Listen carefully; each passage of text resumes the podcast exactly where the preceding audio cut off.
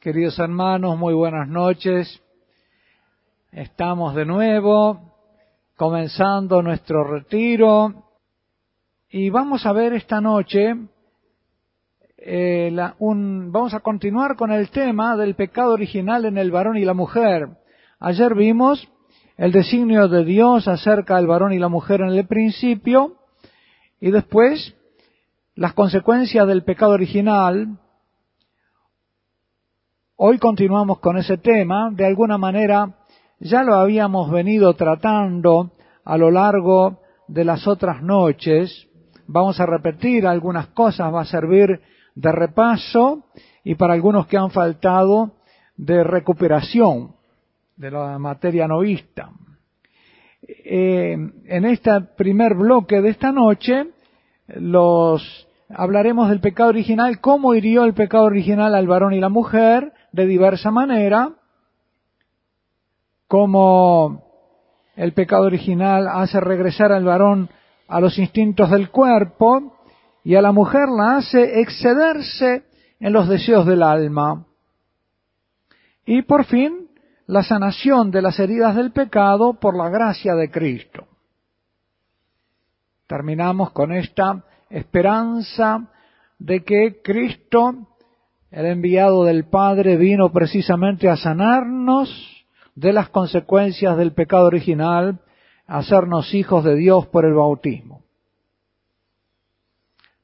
Hemos ido diciendo en estas noches cómo el pecado original no hirió de la misma manera al varón que a la mujer. Habiéndolos herido a ambos, los hirió de manera que yo llamaría disimétrica a cada cual a su modo. Varón y mujer serán afectados por las mismas concupiscencias, por los mismos desórdenes de sus deseos, e incurrirán en los mismos vicios capitales, pero de manera diversa. Ambos padecen de gula, por ejemplo, desorden en los bienes de la comida, pero la gula del varón está más cerca de la voracidad animal, mientras que la gula de la mujer es más refinada. Se inclina a las golosinas, los dulces, las cosas exquisitas. Ambos padecerán la lujuria, lo hemos visto estos días, pero el varón regresará hacia la instintividad animal y la posesividad física, mientras la mujer tenderá a la posesión afectiva la dominación espiritual del alma del varón. Ambos padecen de ira por la frustración de sus deseos. Cuando uno ve frustrados los deseos, se enoja. Por eso el remedio contra la ira, muchas veces, más que luchar contra la ira, hay que moderar los deseos. Hay que dominar los deseos. A veces hay que sacrificar los deseos. Entonces, cuando se mortifican o se ven mortificados o se ven frustrados, uno ya no se enoja, o por lo menos no se enoja tanto. ¿Por qué? Porque supo él mismo controlar sus deseos, relativizarlos, incluso negarse a ellos en algunos momentos por algo mejor. Decíamos, ambos padecen de ira, pero el varón tiende a manifestar y descargar su cólera en forma corporal, física. La suya es, diríamos, una ira animal. La podríamos llamar la ira del varón una ira caliente. Mientras que la mujer tiende a descargar la suya no tanto físicamente cuanto verbalmente, mediante la palabra hiriente, el agravio, la maledicencia, el maleficio, la maldición, hiriendo con la lengua o dañando indirecta y astutamente.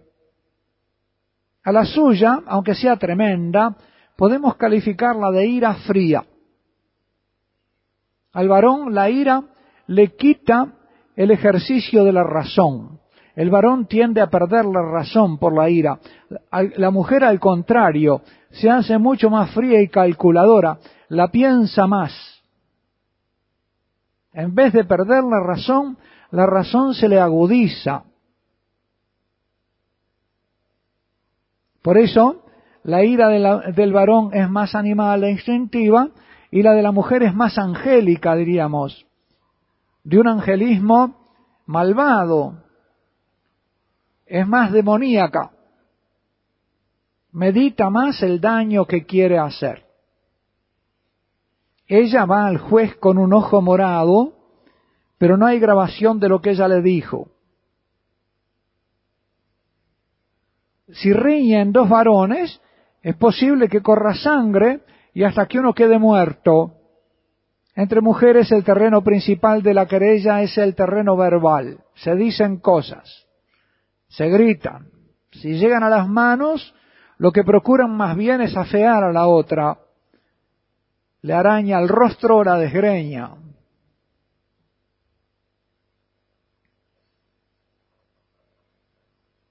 La disimetría de la herida del pecado original en la naturaleza del varón y de la mujer consiste pues en que el varón tiende a regresar a lo instintivo y a los apetitos corporales. En él el polo animal de su naturaleza tiende a predominar y a deshumanizarlo.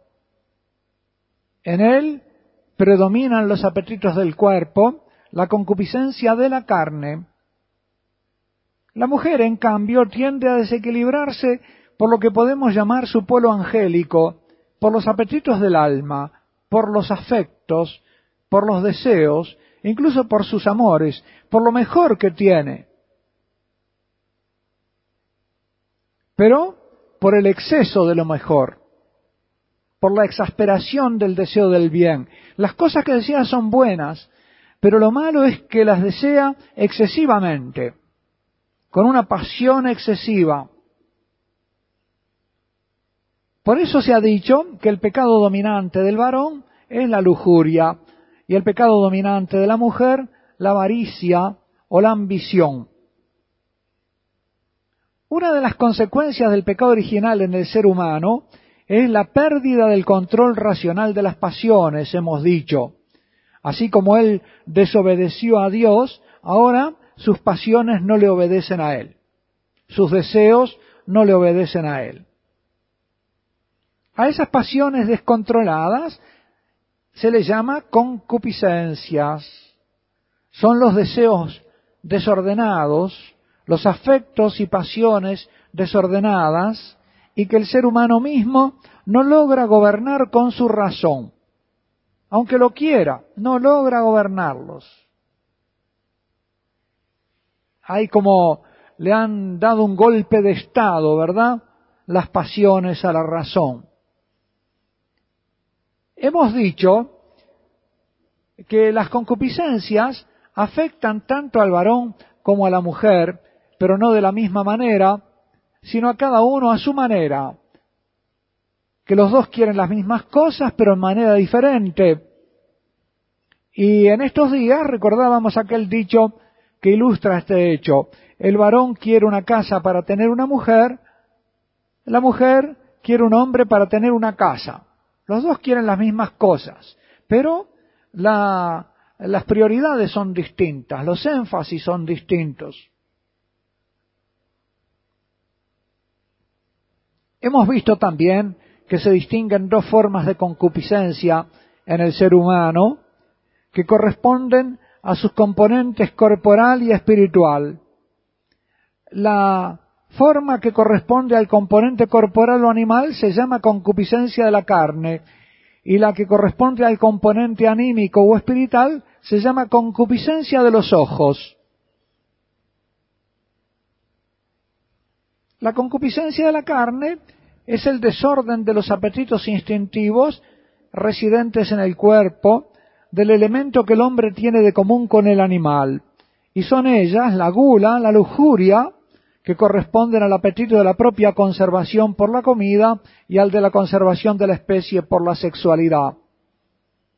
A su frustración corresponde la ira, que decíamos esa ira animal, ¿verdad? La concupiscencia de los ojos es el desorden de los apetitos, afectos o deseos del alma. propiamente son los deseos humanos, los que tiene el hombre por ser hombre, y no tiene en común con los animales. La avaricia, la vanidad, la ambición. El desorden en los deseos de consideración social, de bienestar y comodidades, de seguridad, de ser querido, de afecto, de aprecio, de ternura, de atención. Son los deseos que podemos llamar más propiamente espirituales o humanos, y a su frustración corresponde más bien, aunque no exclusivamente, una ira más fría y espiritual, más propiamente humana. El pecado original desordena al varón sobre todo por la concupiscencia de la carne, decíamos, y tiende a devolverlo a la compañía de los animales. Como el rey Nabucodonosor en el libro de Daniel, que fue reducido en castigo de sus pecados, de su soberbia, reducido a la condición de los peores vagabundos que hemos conocido. Dice la escritura, fue arrojado de en medio de los hombres, come hierba como los bueyes, su cuerpo se empapa del rocío del cielo, le crecen los cabellos como plumas de águila y las uñas como la de las aves de rapiña. Hay ahora unas modas punk, ¿verdad? Esta descripción del rey Nabucodonosor me hace pensar en esas modas, como se peinan los cabellos y... En él predominan los instintos sobre la razón.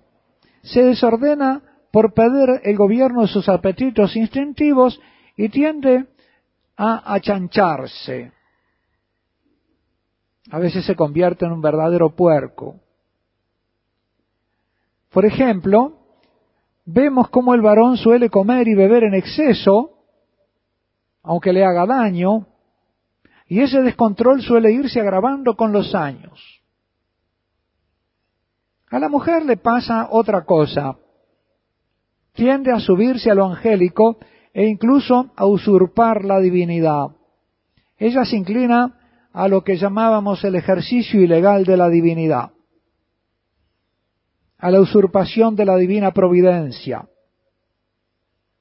Y no por mal, ella quiere el bien, pero quiere hacerlo a su manera, y quiere ser ella quien diga lo que es bueno y lo que es malo, también para vos. Ella sabe cuál es tu bien. Pero por eso, por ese camino de sus propias buenas intenciones, es por donde la mujer se hace dominadora. Eh, lo que le promete Satanás a Eva es ser como Dios. Pero ser como Dios significa caer en la soledad respecto de Dios, porque mientras Dios es tú para Eva, ella es criatura y tiene a su creador delante, pero cuando ella se convierte en Dios, desaparece Dios. Ella ahora es Dios. Y entonces incurre en una especie de soledad del alma. Es como si una radio se olvidara de que ella funciona porque está conectada y porque hay ondas de radio en el aire. Y se pensara que funciona por sí misma. Así le puede pasar a la mujer que piensa que todo lo que hace lo hace por sí misma y se olvida de que está Dios. Entonces incurre en una especie de soberbia sin darse cuenta. No en la culpa de soberbia, porque no es culpable si uno no se da cuenta, pero sí en la pena de la soberbia, en el castigo de la soberbia.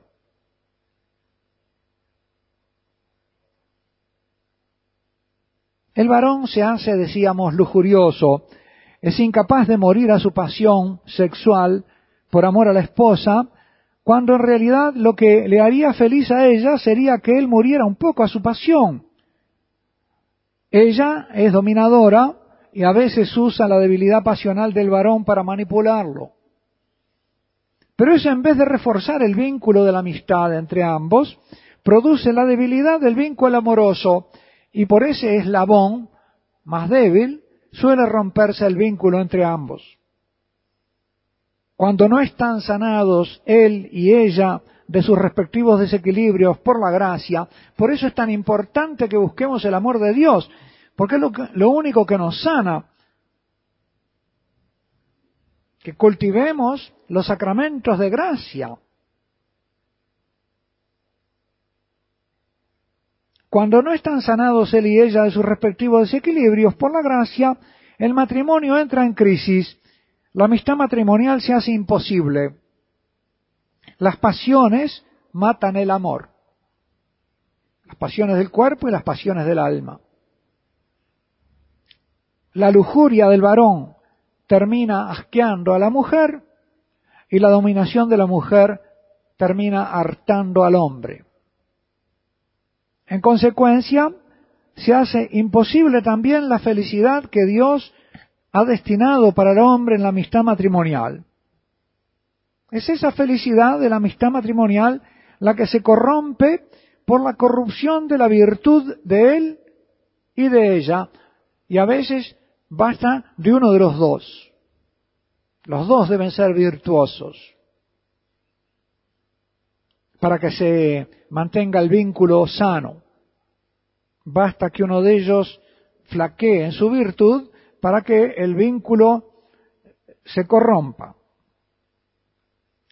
Y de la salud del vínculo depende la felicidad de ambos. Es ese malentendido entre él y ella lo que impide la plena felicidad que Dios tiene reservada a esa creación maravillosa que él hizo.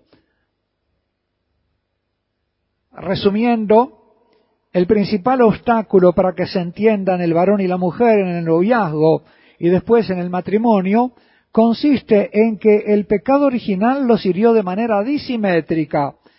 No produjo lo mismo en él que en ella. Estos mismos hechos los expresa el relato del origen, el relato bíblico del origen, en su lenguaje simbólico. ¿Por qué Satanás la tentó a Eva y no a Adán? La tentó a Eva con querer tener la ciencia del bien y del mal y con querer ser como Dios, porque ella es la que podía entrar más fácilmente en esa tentación del ejercicio ilegal de la divinidad y la usurpación de la divina providencia, porque ayer decíamos, ella es más espiritual, tanto por el designio del Creador, cuanto por el modo mismo como el Creador la toma del costado de Adán, el modo mismo como el Creador la crea, el destino que le da y el modo como la crea. En ella lo que tiende a desordenarse, decíamos, es ese polo espiritual. ¿Y qué pasó cuando Eva fue como Dios? No fue corriendo a comunicarle su conocimiento y poderes a su esposo. No fue a decirle a Adán, mira lo que me enseñaron. Fue y le dio de comer. Es cierto que era el, el, fruto de la ciencia del bien y del mal, ¿no? Atendió, yo veo acá como que atendió a la corporalidad de Adán. No inició un diálogo con él, le dio de comer. Me pregunto, ¿lo convirtió en el primer mantenido? Sugiere el relato que descuidó la espiritualidad de Adán, para la que había sido llamada a ser compañía del varón, por atender a su instintividad, sumergiéndolo más en ella. Sugiere que quiso tomar el dominio y el gobierno del varón son preguntas que me hago ante el relato de la Sagrada Escritura. ¿Nacía así ese indiscreto amor tan femenino que domina a los que ama, convirtiéndolos en mantenidos a base de atenciones, que se los ata a base de atenciones? Ese parece ser, sea lo que sea del sentido del relato, el tipo de manipulación en que descuella nuestra civilización actual. que no es tanto machista como, como se dice, es el, el, machismo en esta cultura es una consecuencia, no es la raíz. No es este, lo principal. Es una consecuencia de algo más profundo. Es ya un deterioro del varón por una causa anterior. Sino está más bien bajo el signo de Eva. Es decir, es una civilización que quiere ser como Dios y que por lo tanto quiere prescindir de Dios. Vean cómo esta cultura en la que nos movemos prescinde de Dios, donde el hombre mismo quiere ser como Dios y decir lo que está bien y lo que está mal. ¿No? Los legisladores de hoy parece que fueran los señores de la ley moral. Ellos dicen lo que está bien y lo que está mal. No hay un orden natural que se lo dicte.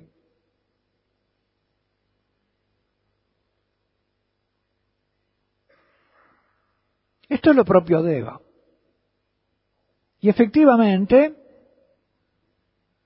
este dominio de, del lado sombrío de la mujer, que es eh, la hija de Eva, reduce al varón a macho y así somete al hombre para desactivarlo como líder espiritual digno de ser obedecido.